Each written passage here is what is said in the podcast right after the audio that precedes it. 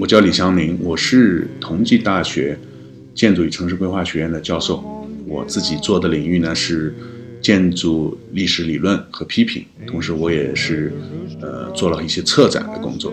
我是上海城市空间艺术季、呃西岸双年展和深圳双年展的策展人，也是2018年呃威尼斯双年展中国国家馆的策展人。See the sun so bright. 我想跟大家聊一下，就是在对我的人生和我的这个学术生涯起了非常重要的作用的和有重要的影响的一段求学的经历。我呢，其实是零四年，呃，博士生毕业以后，在这个同济大学任教，然后正好有一个机会能够到 MIT 去做访问学者一年。呃，当时呢，其实我们这一代人出国的机会不像现在的年轻人那么多。但是我还是希望能够有一个机会，能够很一段比较长的时间，在欧洲或者美国这样的学国家能够进行进修啊、访问或者学习这样的一段经历，我其实还非常激动，很想去。可是，呃，学校呢，因为有一个规定是说要呃工作两年以后才能去去国外进修，所以其实我呢，因为这样的一个原因呢，我其实也耽搁了好好几年。然后学校又派我到新疆去支教。就有了这样的一个经历，回来以后，书记说你可以去呃 MIT 进修了。那么当时我还申请了美国的波特曼建筑事务所的资助，所以我其实是一个波特曼事务所资助的一个 program 去 MIT 进修。嗯，对我来说，呃，有这样的一个经历，其实是很不容易的。当时也是觉得经过了一个长很长的等待和这样的一个争取的，才得到这样的一个机会。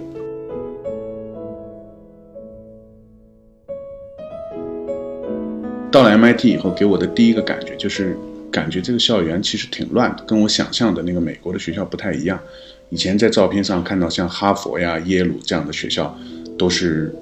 呃，就是非常有那种传统的，都是红砖的那种坡屋顶的那种学校的气息。我们都知道，呃，美国的这个学校有一种叫学院哥特式，就是哥特的风格，但是特别是用于建筑，在学院这一类的建筑里面的，就以耶鲁的校园为代表的，我们经常会开玩笑说，耶鲁的校园是那种古墓派的那种那种风格啊。当然，MIT 给人感觉就和那些呃印象当中就是特别美的那些学校有点不太一样。因为我想这可能跟 MIT 的那个作为工科的一个院校有很大的关系。可能大家都比较实用，他更关注的是这个学校里面的一些功能啊、技术啊、使用方面的一些情况，可能对于它的外表也不是特别的在乎。当然，其实 MIT 的建筑系这个楼其实也是有非常有特点的，呃，大家给它一个外号叫 Infinite Corridor。其实它整个的大楼都因为这个麻省冬天是非常冷的，所以当时设计的时候，我想这个楼可能是，呃，很多的楼实际上都串在一块儿了，这是一个连续的内院式的，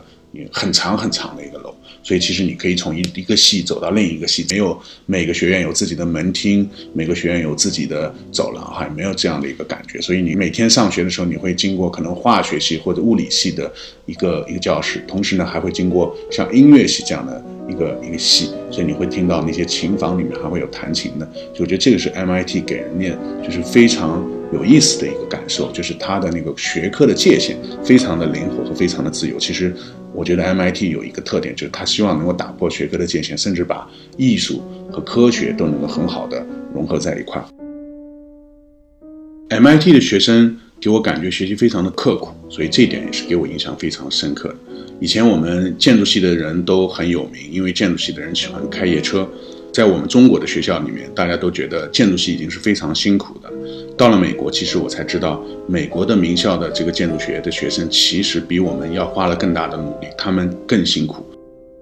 其实，在呃 MIT 读书的时候，我知道他们实际上可能是好几个星期都会连着不睡觉，为了。赶图或者为了交图的 deadline，那往往会有这样的情况出现：一个学生可能他穿着一个 T 恤，其实这一个星期他都没有时间回宿舍，呃，去换衣服。我记得当时，呃，我后来很很多年以后，我到哈佛去教书的时候，我看了一本给哈佛的设计学院的学生的一个新生入学的手册，就告诉他，你最好能够租一个地方，离学院越近越好。租的近不是为了你，因为你可以回去睡觉。而是说你可能在交图或者毕业的前夕，可以最后发表你的做展览的时候，可以在那个之前会有时间回宿舍去洗一个澡。其实是这么一个情况，在 MIT 的学生当中就发起了一个反体臭运动啊。那其实你到那边的时候，就会有好多的学生会发给你一罐那个喷剂，其实是要除掉身上的气味，也就可能是因为一个多星期，呃，也没有回过家，也没有回过宿舍，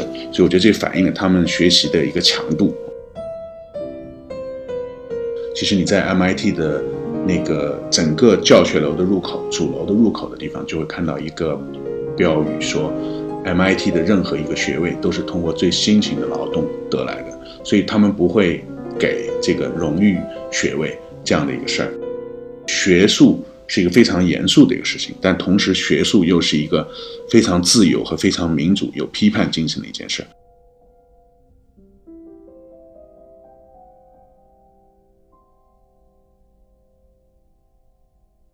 我觉得在这个方面，我觉得有三件事呢，其实也是给了我自己非常深的印象。第一个就是学生都会非常有批判性的精神。我们的学生在读书的时候都会觉得，这是一个著名的学者，他的理论是我，呃，需要去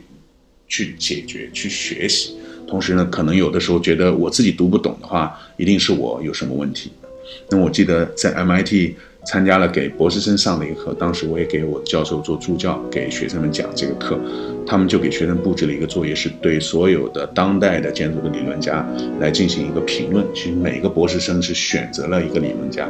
呃，跟我们国内的对理论家，呃和重要的学者的一个著作进行研究的时候，大家都会想我是怎么理解他的，他的学术的主要的价值在哪？而我非常惊讶的看到 MIT 的这个博士生，其实。他们更多的，如果说呃有百分之三十的是褒奖的话，可能百分之七十的是对他的一个理论提出的一个批判，甚至有学者会说，比如说某某某学术大牛，他竟然，我觉得他其实是个记者，他其实并不是一个真正的严肃的一个理论家，或者我觉得这个这种一种批判的一种思想，可能在中国的学生学习的过程当中是不太有的，这是给我印象非常深的一个事儿。我觉得作为一个博士生，其实你。在做完自己的博士论文以后，应该可能成为在全世界这个领域，你觉得你应该自己有一个非常重要的地位。可能你的导师是这个学术领域的大牛，但是你做完这个这个博士研究以后，你在这个领域，可能在一个具体的问题上，你就是全世界最牛的。所以你就